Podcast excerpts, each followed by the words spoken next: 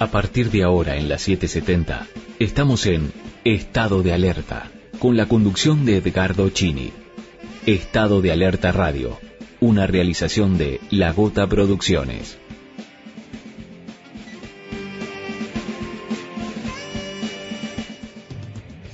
Hoy estoy mareado, no, mareado no. En realidad estoy como medio así, este, desorientado. No sé qué trole hay que tomar. Eh, medio atolondrado, te diría. Mirá, acabo de hacer un lío con la grilla precisamente en este instante. Se ve que hay, alguna, alguna, alguien me está condenando. Alguien me está condenando un poco. Hoy es día lunes, sin lugar a dudas. Estoy tratando de confirmar exactamente en qué fecha estamos parados. La, la grilla no me permite visualizarlo. Lunes, hoy es lunes 10 de mayo. Lunes 10 de mayo 2021 y estamos iniciando una nueva emisión de Estado de Alerta aquí por la radio cooperativa. A veces, eh, hoy es el día del, hoy es el día del, de la actriz, hoy es el día de la actriz, hoy es el día del actor. Tantos amigos con una situación bastante complicada de, de laburo, por cierto. 9 de mayo, acá tengo, dice, estando en Estados Unidos pude... Ahora, ahora vamos a, ir por el tema de, de la información del Ministerio de Salud, ¿no? Eh, yo sé que, que algunos se sienten como que no quieren escuchar tantos datos al respecto, pero bueno, para nosotros siguen siendo la agenda, siguen marcando la realidad del día a día.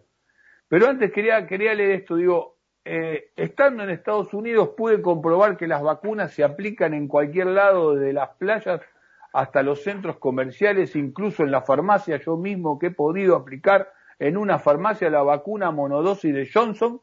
Recordemos que la Argentina podría haber tenido a su disposición millones de vacunas que no supo negociar. Facebook, creo que oficial, ¿no? Digo, este, de Mauricio Macri. De Mauricio Macri. Hay una cuestión eh, que uno vive, no sé, yo hablo por mí, ¿eh? la vivencia como de cierto grado de violencia. A mí me violenta eh, esta, este anuncio que hace este, este, este hombre. Eh, y eh, no por él, porque de última eh, ha sido, ha sido, fue un administrador, un hijo, un hijo de papá rico, digo, qué sé yo, nació en cuna de oro, toda esa historieta. La cuestión es que el tipo obviamente manejó una estructura de poder como es un gobierno, ¿no? pero por una cuestión esta de,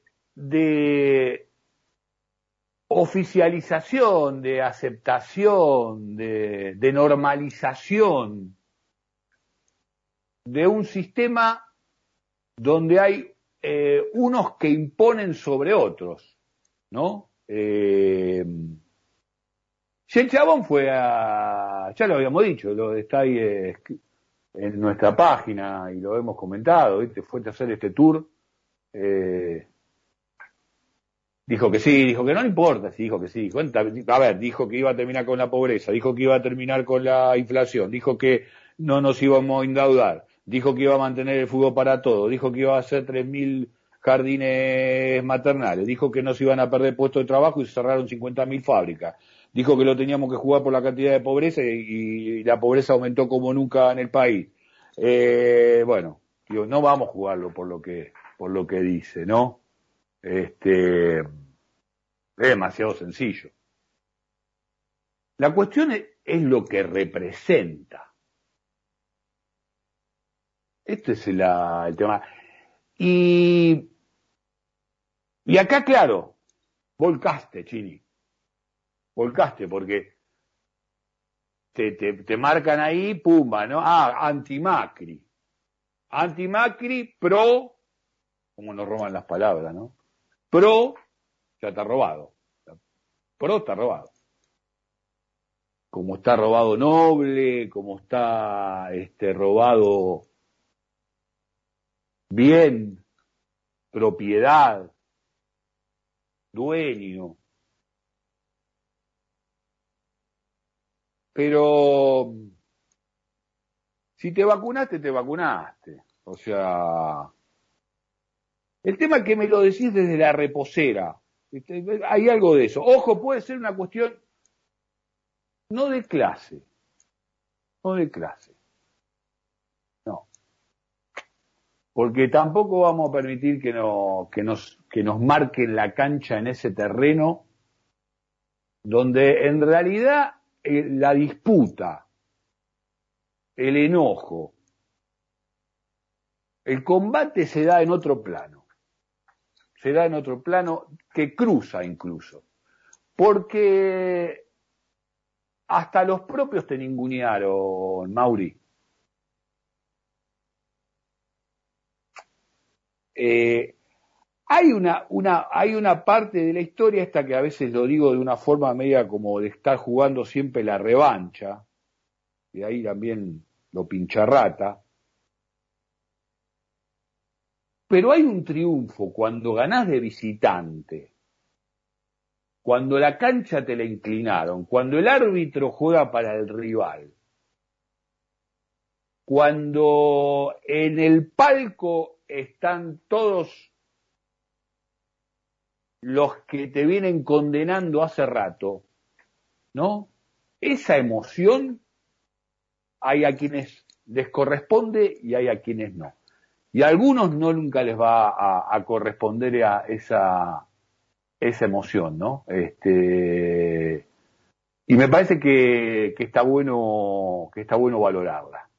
Hoy se cumple un nuevo aniversario del 10 de mayo de 2017, donde una multitud se congregaba en la Plaza de Mayo para repudiar aquel 2 por 1 que se quería empezar a utilizar para condenados por crímenes de lesa humanidad cometidos durante la última dictadura cívico-militar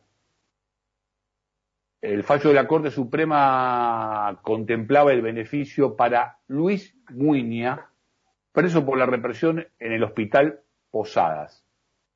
La ley de dos por uno estuvo vigente entre 1994 y 2001. Entre 1994 y 2001. Y fue implementada en medio de una crisis de superpoblación carcelaria pero no para violadores de derechos humanos, no para violadores de derechos humanos. Eh, bueno, los represores pudieron acogerse a la ley de punto final, de obediencia de vida, ¿no? Este, y con el 2 por 1 bueno, que sea más benigna, encima este, la cuestión esta de, evitar la, la, cárcel, o por lo menos el cumplimiento efectivo por el cual habían sido condenados, ¿no? hay un rechazo masivo, ahí es donde te digo dónde estás, de visitante. Cuando gritas ese gol, cuando te das ese abrazo de gol, no es el mismo, ¿eh? No es el mismo. El Congreso saca una ley que exime de cualquier beneficio a condenados por el terrorismo de Estado y el máximo tribunal entonces revoca su fallo máximo tribunal revoca su fallo en diciembre de 2018. Me acuerdo porque fue parte del brindis. Me acuerdo porque fue parte del brindis. Arrancamos con los audios, arrancamos con las voces aquí en estado de la alerta en la radio cooperativa en las 7.70, siendo ya las 18.11. El presidente Alberto Fernández habla sobre las vacunas de Oxford y AstraZeneca. Y efectivamente, como bien ha dicho el primer ministro, hemos recibido vacunas de AstraZeneca, Oxford, que las recibimos a través del sistema COVAX, eh, a pesar de que tenemos acuerdos firmados que hasta acá no han podido ser cumplidos. La Argentina produce el principio activo de la vacuna y se termina de complementar su desarrollo, el desarrollo de la vacuna en México y en Estados Unidos. El presidente López Obrador me llamó la semana pasada y me dijo que él calculaba que sobre fines de este mes íbamos a tener las primeras partidas elaboradas en México hay un número muy importante de vacunas desarrolladas en los Estados Unidos con principios activos eh, argentinos. Estamos esperando que, se liberen y, se, y salgan de los Estados Unidos. Bueno, ahí tenemos una situación, ¿no? Eh, claramente tenemos una situación ahí eh, que necesitamos resolver de manera urgente. Eh, esta aclaración bien vale, bien vale la pena, ¿no? Eh, quizás uno la hubiera necesitado hace un rato antes también, ¿no? La gira del presidente Alberto Fernández es acompañada por su ministro de Economía, el tripero Martín Guzmán. Martín, te quedaste afuera de los octavos de final, el pincharrata entró. Eh, habla del sistema de subsidios energéticos. Dice concretamente que es pro ricos. Según Broda, es un, un heterodoxo de la Universidad de Buenos Aires de la Ciudad de La Plata. Y planteó la necesidad de focalizar los recursos donde más hacen falta. A ver qué decía el tripero entonces. Es el tema de los subsidios energéticos en los cuales se gasta una parte importante de nuestro presupuesto. Nosotros también debemos ser autocríticos al respecto. Hoy tenemos un sistema de subsidios energéticos que es pro rico. En un país con 57% de pobreza infantil, estamos gastando en subsidiar el consumo de luz y de gas en una parte de nuestra población que hoy no, no es prioritario que reciba sus subsidios. Barrios en donde vive gente de altos ingresos cuando esos recursos tienen que ser utilizados para aquello que más necesita la sociedad argentina hoy?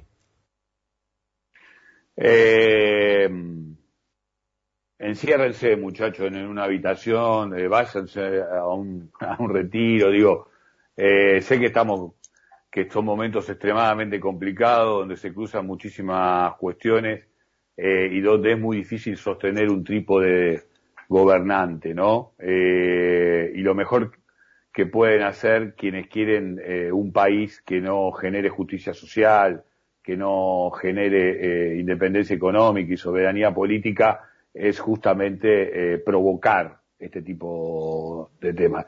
Hay, hay que, hay que, hay que, me parece que hagamos, hagamos fácil, digamos, hagámosla fácil como lo suelen hacer los sectores que hacen las cuentas matemáticas. Saquémonos encima los cipayos y laburemos con todos los otros. Rafael López Aliaga es líder conservador, quedó tercero en la votación de abril y, eh, obviamente ya manifestó su apoyo a Keiko Fujimori. Eh, Rafael López Aliaga es candidato a, presidente en Perú. Eh, ¿Por qué lo traigo? Primero agradeciendo a la producción de Ernesto Tenenbaum de Radio Con Voz de la Mañana, que fue donde lo escuché. Y segundo, eh, y principalmente, esto que decía antes, ¿no? De lo que representan, lo que representan, no lo que son, como hablábamos recién de Macri, o, la, o esta cuestión cimiento dice la verdad, sino lo que representan. Escuchá el discurso de campaña de un candidato a presidente del hermano país del Perú. ¡Viva el Perú! ¡Viva la democracia! ¡Viva! ¡Muerte al comunismo! ¡Muerte a Cerrón y a Castillo! No puede pasar eso acá. Perú, Perú, ¿va a ser Venezuela? Perú va a ser Cuba. Peor aún, ser Corea del Norte. Sobre mi cadáver. Bien. Eh, ¿Qué decir? No, pero otra vez, digo, el, punto es lo que se dice, no, el punto es si el que ejerce un discurso de este tipo, y no por discurso, sino por contenido y por objetivo, va como candidato a presidente, si vamos a decir, pero ¿quién lo va a votar? ¿Cómo votas a alguien que le dice muerte al, al adversario? No, no, no, no va a ser votado. Este, pero si no, no hubieran existido ya presidentes en la región que han bajado este discurso. Por un lado han bajado este discurso cuidándose, por supuesto, del electorado, ¿no? Porque también aquí va un discurso puertas adentro y un discurso más puertas afuera. Pero también hay una puesta en práctica de una determinada funcionalidad. Y creo que ahí es la cuestión más grave, porque estamos en un momento donde el país exhibe, sobreexpone producto, entre otras cosas, de esta actual pandemia, lo injusto que es, lo obsceno que es, lo miserable que es, lo mezquino que es. Y lo exhibe a partir de normalizar que 25.000 chicos mueren por día de hambre en el mundo. Se normaliza esa situación. Por supuesto, se normaliza que, que 20 países tengan el 80% de las vacunas. Se normaliza tanto que vos sos un tipo que te podés ir a vacunar a Estados Unidos. Andá y hacelo, muñeco. Andá y hacelo, muñeco. No, no, encima si querés, mira, argumentame, argumentame que lo haces para quedarte con una vacuna de las que se reparten allá y que no nos choreás una vacuna de las que nosotros estamos viendo cómo las administramos. Pero no provoques desde ese lugar. Por eso, muchas veces me aparece esta situación de, de visualizar, de comprender, de sentir, que es mucho más grande, más efectivo, más contundente, más real, más verdad y mayoritario el odio de los ricos hacia los pobres que al revés. El odio de los ricos hacia los pobres que al revés. Sí, está bien, capaz que uno no está diciendo nada nuevo, pero lo que me parece es que esto se normaliza.